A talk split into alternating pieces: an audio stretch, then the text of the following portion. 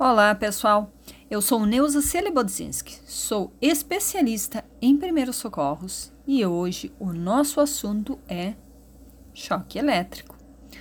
Choque elétrico e algumas das suas principais consequências. O choque elétrico, ele é a passagem de uma corrente elétrica através do corpo e utiliza o corpo como um condutor e essa passagem é, da corrente elétrica pelo corpo pode causar uh, algumas sequelas mais graves, né? Podendo ser queimaduras, parada cardíaca, cardiorrespiratória ou até mesmo a morte.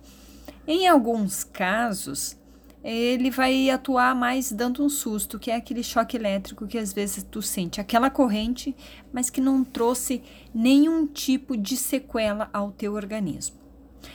Mas por que, que nós precisamos ter um cuidado tão grande com relação ao choque elétrico? Infelizmente, todos os anos, a principal causa de acidentes é o choque elétrico. Lidar com eletricidade é bastante complexo, porque tu acaba subestimando esse risco que tu não enxerga. E os acidentes, eles provocam sequelas ou perda da vida essa passagem da corrente elétrica pelo corpo vai ser causadora não somente de uma parada cardiorrespiratória ou de uma queimadura, como mencionado, mas também, dependendo da sua é, tensão, da sua força, pode causar perda de membros superiores ou inferiores, quer dizer, perda de braços ou pernas, deslocamento ou até mesmo fraturas, entre outras consequências. Bom, vamos começar falando o que, que a tua primeira, é, o teu primeiro procedimento para uma vítima de queimaduras. Quando tu verificar, quando tu presenciar que uma pessoa está tendo uma descarga elétrica, ele está sofrendo um choque elétrico, primeiro, antes de tudo, em qualquer situação, e, e na questão da eletricidade mais ainda. Cuidar da tua segurança. Sim, a tua segurança e da tua equipe. Não dá para naquele momento que tu vê que a pessoa está sofrendo um choque elétrico, por mais que tu tenha boa vontade, pegar alguma coisa, algum pedaço de madeira, algum pedaço de borracha, etc e tal, e ir lá tentar salvar essa pessoa. Primeiro tu tem que analisar se o local, se a cena se encontra segura. Se a cena está segura, se não tem mais eletricidade, ok, tu vai. Se, se houver riscos, tu vai aguardar até que os riscos sejam eliminados. Por que isso? A tua segurança em primeiro lugar e a tua equipe, quem estiver te acompanhando, porque se tu não cuidar da tua segurança, tu vai ser mais uma vítima. Tu vai acabar recebendo um choque elétrico, assim como aquela pessoa que tu pretendia salvar. E tu vai te tornar mais uma vítima. Se tornando mais uma vítima, tu é mais uma pessoa a ser socorrida e é menos uma pessoa para ajudar. Entendeu a importância, em primeiro lugar, sobre a questão da segurança do socorrista?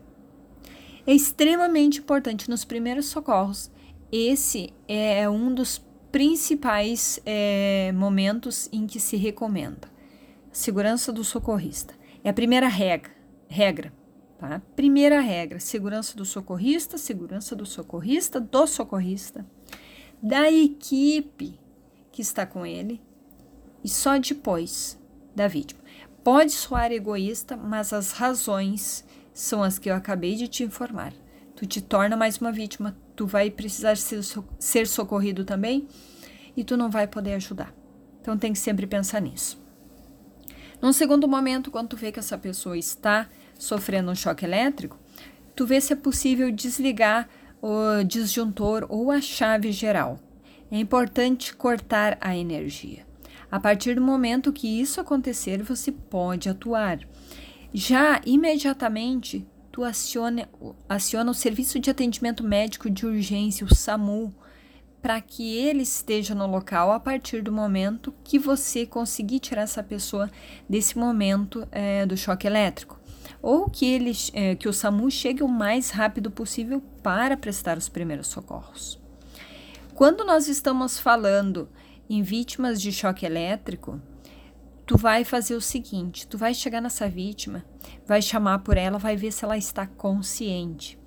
Se tu chamar por ela e ela responder, mesmo que seja simplesmente abrindo os olhos ou apertando tua mão ou tendo algum movimento do corpo, tu entendeu que essa pessoa está consciente e ela não está em parada cardiorrespiratória. Agora, se a pessoa não respondeu, tu chamou por ela, bateu nos ombros, ela não chamou, e tu verifica que a pessoa não está tendo é, movimentos respiratórios, o tórax, o peito não se movimenta, ela não está respirando. Então, se a pessoa está uh, inconsciente e não respira, ela provavelmente está em parada cardiorrespiratória. Tu já chamou o SAMU, mas agora tu vai ter que começar a fazer as compressões torácicas, a reanimação cardiopulmonar, ou como é mais popularmente conhecida, as é, massagens cardíacas. Então, tem que ser feito e tem que ser feito imediatamente após a pessoa ter se desvencilhado, se livrado do choque elétrico. Se a pessoa está em parada cardiorrespiratória, tu tem que ser o mais rápido possível, porque a partir de 3, 4, 5 minutos que a vítima estiver sofrendo uma parada cardiorrespiratória, ela pode ter sequelas severas ou até mesmo falecer. Os minutos são muito importantes quando se fala em parada cardiorrespiratória, independente da situação. Outra, outra consequência também com relação a, ao choque elétrico é que ele pode causar queimaduras. E as queimaduras, elas são devastadoras.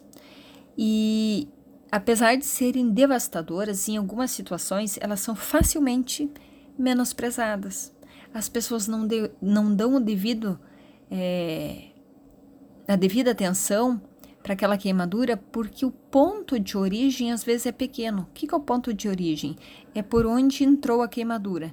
E o ponto de aterramento é onde saiu a, a, a, o choque elétrico, a corrente elétrica, porque ela faz um caminho pelo teu corpo, tá? Então, às vezes, as pessoas, quando são socorristas, quando têm um treinamento em primeiros socorros, é, menosprezam, porque aquela lesão aparente ela não mostra a exatidão da lesão real. O que, que quer dizer isso? Quer dizer que a lesão principal, a lesão real, ela é interna, principalmente nos órgãos, e principalmente cérebro, coração, fígado, rins. Então, tu tem que estar atento. Uh, necrose e, e destruição são causas é, muito maior do que aparentam. Então, como eu falei para vocês, é interno é por onde passou a corrente elétrica, por onde essa corrente elétrica foi conduzida. A queimadura externa nem sempre vai ser das mais impressionantes, tá? Então, tu tem que estar é, bastante atento ao atender uma pessoa vítima de queimaduras pela eletricidade. E muitas vezes a destruição interna ela é maciça nos grupos musculares, naquela parte interna. E ela vai liberar potássio e mioglobina, que resultam em quê? Arritmia cardíaca. Pois é.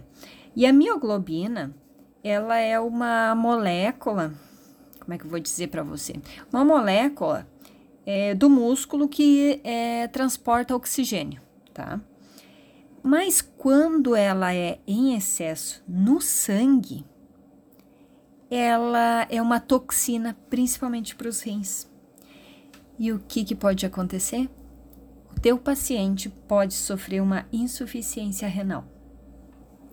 Então, as consequências vão se desenrolando, né? Outra questão também bastante importante com relação as queimaduras por choque elétrico e que muitas vezes são desconhecidas de muitos socorristas são as queimaduras circunferenciais. Quando tu notar uma queimadura circunferencial, tu tem que entender que aquilo é uma emergência, tá?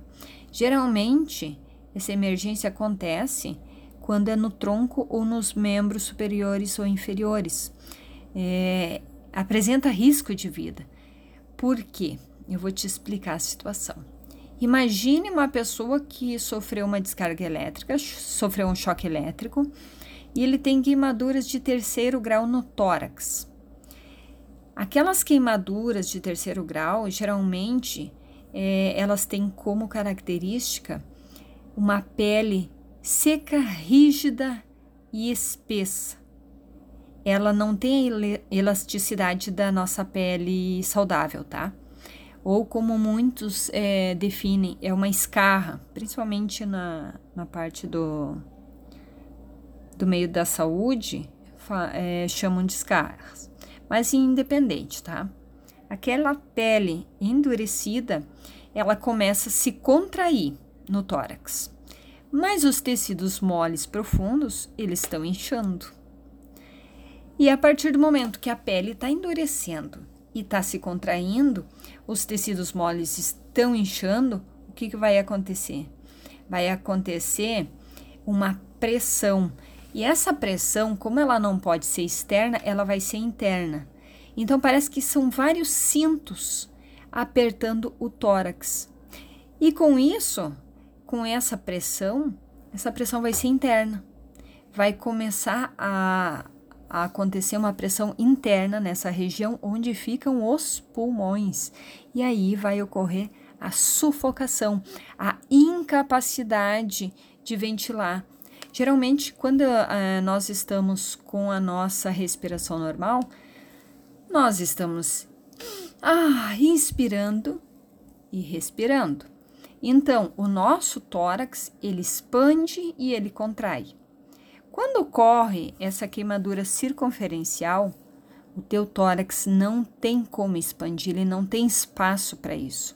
Por isso, essa incapacidade é, de ventilação e, consequentemente, muitas vezes leva à morte.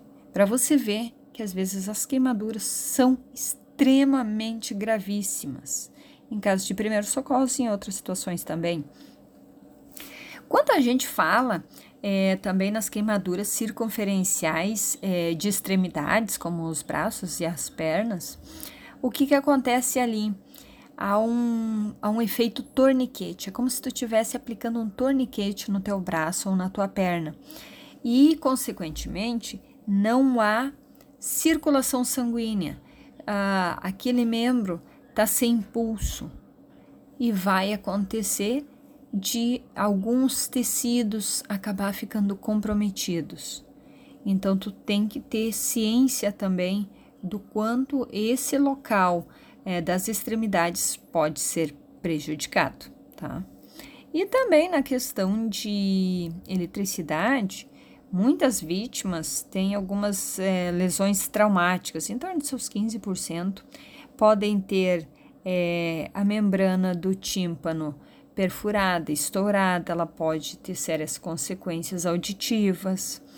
Ah, também a contração intensa e prolongada dos músculos quando a pessoa está sofrendo um choque elétrico, que é o chamado tetanismo, ele pode causar diversas consequências, desde a parada cardiorrespiratória, porque o coração é um músculo, ou até mesmo a luxação de um ombro. Em algumas situações também há uma fratura por compressão de alguns níveis da coluna por causa da tetanização, tá? E até mesmo fratura de ossos longos. Por isso que é tão importante a pessoa que foi vítima de queimaduras, ela seja imobilizada em maca rígida, em maca longa. Para quê? Para ter certeza que ela não vai ter movimentos desnecessários e comprometer mais ainda a situação. Também outra coisa que pode ocorrer é, como consequência de, uma, de um choque elétrico é o sangramento, sangramento intracraniano, que é extremamente grave. Então, perante a questão do choque elétrico, as consequências são diversas. e nós cada vez podemos aprofundar mais ainda cada uma delas. Hoje eu falei para você de uma maneira bem geral com relação aos as consequências do choque elétrico. Mas é importante tu lembrar também que todos esses é, esses itens mencionados aqui, eles devem ser aprofundados, porque tem muita coisa a ser falado cada uma delas. E deixando como dicas finais, uh, quando é para mexer na rede elétrica, independente do que seja o conserto, chame um especialista. Por mais que às vezes tu ache que é caro, às vezes aqueles 300 reais que tu vai gastar pagando uma pessoa que sabe trabalhar com eletricidade, vai ser muito mais barato do que tu é, bancar o especialista de fim de semana e acabar levando um choque elétrico, ter consequências severas ou de repente até mesmo a morte. Outra coisa, um cuidado grande com fios desencapados. Muitos acidentes acontecem exatamente por causa disso, tá? E outra consequência também, inconsequência, né? É o corpo molhado e a eletricidade. Esses dois juntos, eles não combinam. A água é uma excelente condutora da energia elétrica. Consequentemente, tu pode sofrer um choque elétrico. Outra coisa também, dentro de casa, é, cuide com as tomadas, coloque protetores, a criançada, principalmente quem tem criança, a criançada é, ela tem uma curiosidade muito grande, ela quer explorar tudo, então tem que ter cuidado com relação a isso. Carregador de celular. Terminou de carregar teu celular, tira ele da tomada, porque se for uma criança de 1, 2 anos, ela pode ir a óbito, dependendo da descarga que ela receber. Ele é mais frágil, então cuide com relação a isso, tá? Uh, quem mora em cidades ou em bairros mais tranquilos, muitas vezes se vê a criançada soltando pipas. Um cuidado muito grande com relação às pipas e à rede elétrica. Essa combinação também pode ser fatal. Então, essas foram algumas das é, sugestões de cuidados, né, de prevenção, e também um pouquinho sobre a questão da eletricidade e as suas principais consequências. Caso você tenha alguma dúvida, entre em contato comigo que eu vou ter o maior prazer em te responder. Eu sou Neuza Celebodzinski, hoje falamos de choque elétrico e até uma próxima oportunidade.